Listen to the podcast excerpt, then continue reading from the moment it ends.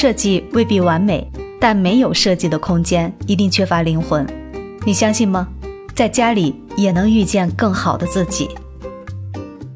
你好，我是追梦，欢迎来到家的故事。最近这天儿啊是真冷，我们北方呢又刚刚断了供暖，天气呢也是下着雨，都第三天了。你看我今天都不想出门了，今天在家专心的做一顿美食，然后和家里人。来用完午餐以后，抱着宝贝睡了一觉。哎呦，被子里是真暖和呀，都不想起来。后来呢，宝贝准点儿上学了，然后我从被子里爬出来，煮了一杯茶，还是老白茶啊，然后加一点点陈皮，煮出来的这种橘香，再加上呃这个老茶的一种枣香的那种口感，特别的。怎么来说，沁人心脾吧。再加上这阴雨天儿，湿冷湿冷的，煮一壶这样的老白茶，真的是特别的满足。那此刻呢，就像你现在听到的，手里握着一杯茶，然后呢，打开电脑，打开音频，即将要录一段播客。这就是这个午后带给自己的一种满足和放松。坐在自己的书桌前，这个书桌不属于别人，只属于我，所以上面所有的陈设都是固定不变的，除非是旁边放的书籍，今天这本，明天那本的。我的笔记本电脑还有麦、台灯，所有这些固定的东西，它就妥妥的放置在这儿，一个只属于自己的空间，一张只属于自己的桌面。一段只属于自己的午后时光，所以说，虽然外面的天气是阴冷的，但是此刻的心里是暖暖的，也是最放松的。这就是治愈吧。我记得之前有朋友问我，你说的治愈风是什么意思？什么是治愈风？我们听过现代风、简约风，从没听过治愈风。治愈没有风格，它是人的一种感受，是一种氛围的营造。就是让你的心情能瞬间的平静下来，瞬间的得到满足，瞬间的觉得特别有安全感。刚才翻到一条家居博主的小视频，这位博主呢是个九零后的摄影师，同时也是一位绿植爱好者，就是特别喜欢呃种一些花花草草啊绿色植物。他个人呢就非常喜欢绿色。他说，他觉得自己应该算是一个极繁主义者。这个“繁”是相对简而言的，我们经常说的极简主义。然后他说自己是极繁主义，他觉得植物是有魔力的。他很感谢现在家里面养的每一个花花草草，因为在某种程度上是他在照顾这些植物，但是这些植物呢，也反向的疗愈了他。对于这一位博主来说，家呢更像是一种情感寄托，或者说是他一手打造出来的作品。因为现在有太多的固定风格了，但是呢，风格是死的，而人的喜好了、习惯了，它都是活的，而且还会改变。所以，营造一种个性化的居住空间来取悦自己，啊，他这种想法我是特别赞同的。然后他说：“希望可以从进家门那一刻开始，周围都是我喜欢的东西，然后家里的整体氛围也是可以让自己来放松的。”哦，对了，我刚才好像忘了介绍，这位博主是位女性摄影师。不过我不说，大家应该也能感受到，在日常喜欢摆弄这些植物，呃，喜欢小清新、喜欢治愈的，一般都是女孩子啊。当然，我也有碰到，嗯，特别喜欢养绿植的。呃，男性的客户真的是特别暖，你知道吗？就是喜欢自己在家里摆弄这些植物啊，养养鱼，呃，就特别的有耐心。真的，这个事情真的是特别有耐心的人才能做得来。那如果你是和我一样连绿萝都养不好的人，那一定要注意了，肯定是我们的心境不够平静。那谈起来自己的家里，这位博主呢，最让他满意的，最让他开心的，当时家里。随处可见的植物了。在刚开始装修的时候，他也想着，就是想让家里有一些生命力的颜色啊。最好的就是绿植和空间内的家具能融合在一起，它就像一个共生的这样的生态系统那样。呃，用专业的话来说，就是有机的、可持续的，因为绿植呢，它都是可以释放一种负氧离子的。你想想，我们在大森林里面的呃那种呼吸的通畅感，那种清新感，跟在这种工业化的城市里感受是不一样的。所以，如果能在家里打造一个这样的呃有无限绿植环绕的生态系统的话，是不是真的觉得很奢侈啊？它不是说你需要去花多少钱，就觉得你需要付出很多的精力和耐心，来把这些花花草草。照顾的生机勃勃，真的是特别难的事情，对吧？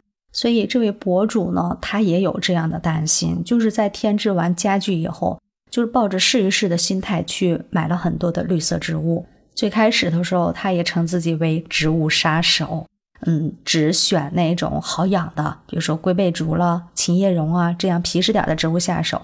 慢慢的看着这些植物呢，不断的在冒新叶子，长势都不错。所以呢，他才又充满信心，逐渐尝试了其他的植物品种。那现在这位博主的家里呢，有超过三十多种植物，一年四季都嗯生机盎然。然后朋友们就称它为室内的小森林。当然他自己是特别享受这个过程的，也让自己觉得真的很很被治愈啊。你想啊，碰到休息天呀，或者今天下午就没事儿，就一个人在家待着，是吧？可以发呆。然后你可以倒一杯茶，或者是冲一杯咖啡，躺在沙发上，然后抬头就能看到那些生机勃勃的植物环绕着自己，然后看着它们的萌芽的新叶片，然后慢慢的舒展，真的是那个时刻是特别满足、特别治愈的。你就觉得这个时候真的是哇，好有成就感。那我觉得养过绿植的女孩子应该都会有这种感受。虽然说我养不好绿萝，但是我能养好春雨呀。我办公室里面就有一盆那个春雨，当时是在办公楼的外面一个地摊上买回来的，二十块钱。然后我都没给它换盆，直接蹲在了我的那个陶罐里，就那样养到现在，哎，有个三四年了吧。它的叶片就不断的往外冒，到秋冬的时候可能会停止生长一段时间，但是到春夏的时候。新叶片不断的在往外冒，长得特别的繁盛。有时候我会剪下来一些，放在一些花器里面用水养着。时间长了，这根叶片它也会生根，你就感受到那种生命力。就像这位博主所说的，我们对植物的照顾，其实我们也在反向被治愈。更奇妙的是，如果家里有孩子，他在这些植物的生长过程中。也会逐渐有一种意识，就是要去照顾这些家庭成员，然后时常也会去帮助我们一起翻翻土呀、施施肥呀、浇浇水，同时还能观察这些植物的变化，分享自己在照顾这些植物的过程中的一种感受。这位博主说，有时候他们出门也会挂念家里的植物的长势，他就说，感觉家里多了一种牵绊，也多了等待。这就是家的味道，这种感觉真的非常棒。这位博主呢，本身他也是学艺术设计的，然后毕业后做过一些艺术展馆相关的一些工作，现在是一名摄影师。但是他对空间的构造就是有自己一种独特的思考和审美，喜欢家里轻松一些、舒适一些。嗯，当时也尝试给设计师描述自己喜欢的空间氛围。但是呢，却没法描绘出心里头的那种设想，就是只有模糊的表示，他要有四季变化的感觉。最后呢，他还是决定要自己来慢慢的布置自己的家，因为这个房子嘛是他买的二手房，然后自己呢当时还没有很充分的想法，所以最后他决定自己来把自己的家布置出来，要慢慢的布置。所以家里最多用的就是留白的方式，将很多的地方都刷成大白墙，等以后自己想清楚了再去布置。比如说儿童房，他们一家人搬进去的时候是完全没有设计思路的，然后就一直空着，直到去年才找到一张就是觉得很不错的床，然后才来布置这个房间。就像这样经历过很长很长时间才敲定的一个设计方案。其实，在这位博主家里面呢，是随处可见的。大到一个房间，小到一件装饰，哪一件都是经过主人的嗯精心的思考，然后甄选才呈现在家里的。甚至有时候就是佛系随缘，就像那张儿童床。毕竟这个房子是要长久居住的，所以花一两年的时间慢慢去填充，慢慢去打磨成自己喜欢的样子，是完全来得及的。而且我们还能常住常新，经常去挖掘这种空间带来的一种新鲜感。毕竟，如果是面对一成不变的家，谁都会觉得有厌烦的那一天的，对吧？那如何避免熟悉的空间带给我们的那种厌倦感呢？这位家居博主给出的答案是：不停的折腾，直到呈现出自己和家人最舒服的感觉。所以在他的这种折腾的精神下，家里呈现的氛围呢，是不断的在往他喜欢的那种感觉上去靠拢。所以有人会问他：“这是你理想中的家吗？”他都会毫不犹豫的回答：“是，这是我理想中的家。”所以你有想过自己理想中的家应该是什么样子吗？充足的阳光，南北通透的大平层，或者说是足够用的收纳空间。还有治愈人心的那种色彩搭配，或者说一个专属于自己的房间、自己的衣帽间，嗯，还可以盛下天下美食的厨房，还可以有和闺蜜相聚共享下午茶的阳光房。其实这些都绕不开入住前的装修环节。那用我们这个行业的视角来看呢，过度的装修装饰，呃，不合理的居室环境。和不良的一些生活方式都是影响女性心情的重要因素。在网上呢，就看到一个调研，说是居室装饰使用含有有害物质的材料，它会加剧室内的污染程度。这些污染呢，对儿童和妇女的影响最大。有关统计显示，目前我国每年因上呼吸道感染而致死亡的儿童大概有两百一十万，其中有一百多万儿童的死因直接。或间接与室内的空气污染有关，特别是一些新建和新装修的幼儿园和家庭室内环境污染十分严重。北京、广州、深圳、哈尔滨这些大城市近几年呢，患白血病的这些儿童都有增加的趋势，而住在过度装修过的房间里是其中最重要的原因之一。也有美国专家检测发现，在室内空气中存在有五百多种挥发性有机物。其中致癌的物质就有二十多种。装修这个事吧，其实就是要考虑长远的。嗯，装修风格、美观这些都是其次的，重点是它的健康，用的材料是否够环保。家里从建材、从基装到硬装到软装，这些所有填制的物品加起来，它的有害气体的释放量是否超标？这是一个很重要的因素，所以呢，我们只能在每一个节点、每一个材料去严格把控它的安全性。目前市场上很多材料都打着什么无醛呀、零醛呀，其实它的甲醛释放量并不是真的就能降为零，而是在一个界定的范围内。哎，那个数值是我记得是零点零一毫克每立方米。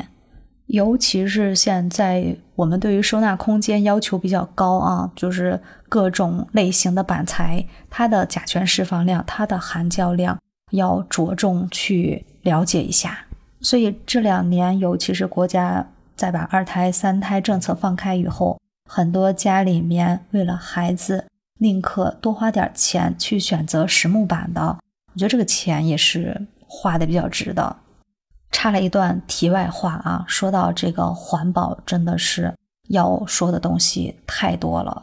所以说，我们刚才聊到的那位家居博主的家，经过他这种不着急的这种心态，经过漫长的等待期，然后去布置营造出来的这种绿色有机的生态空间，其实也是一种导向。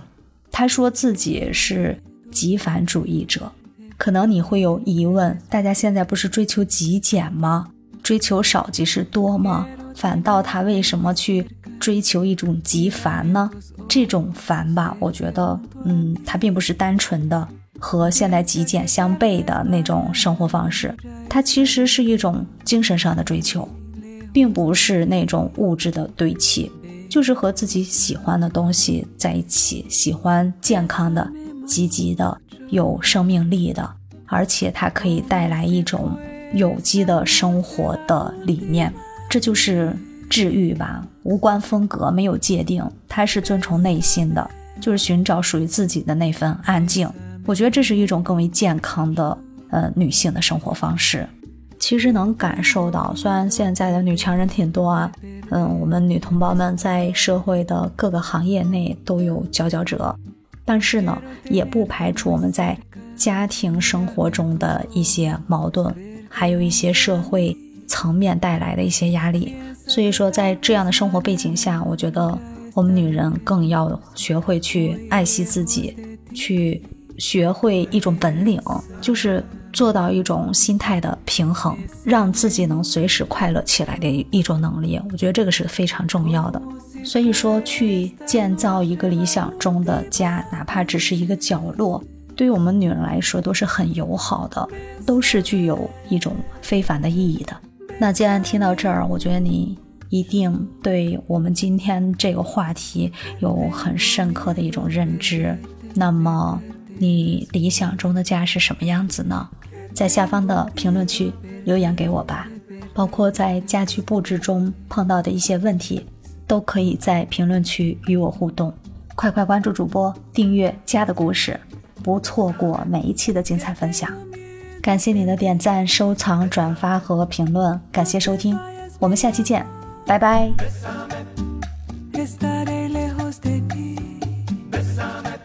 Quiero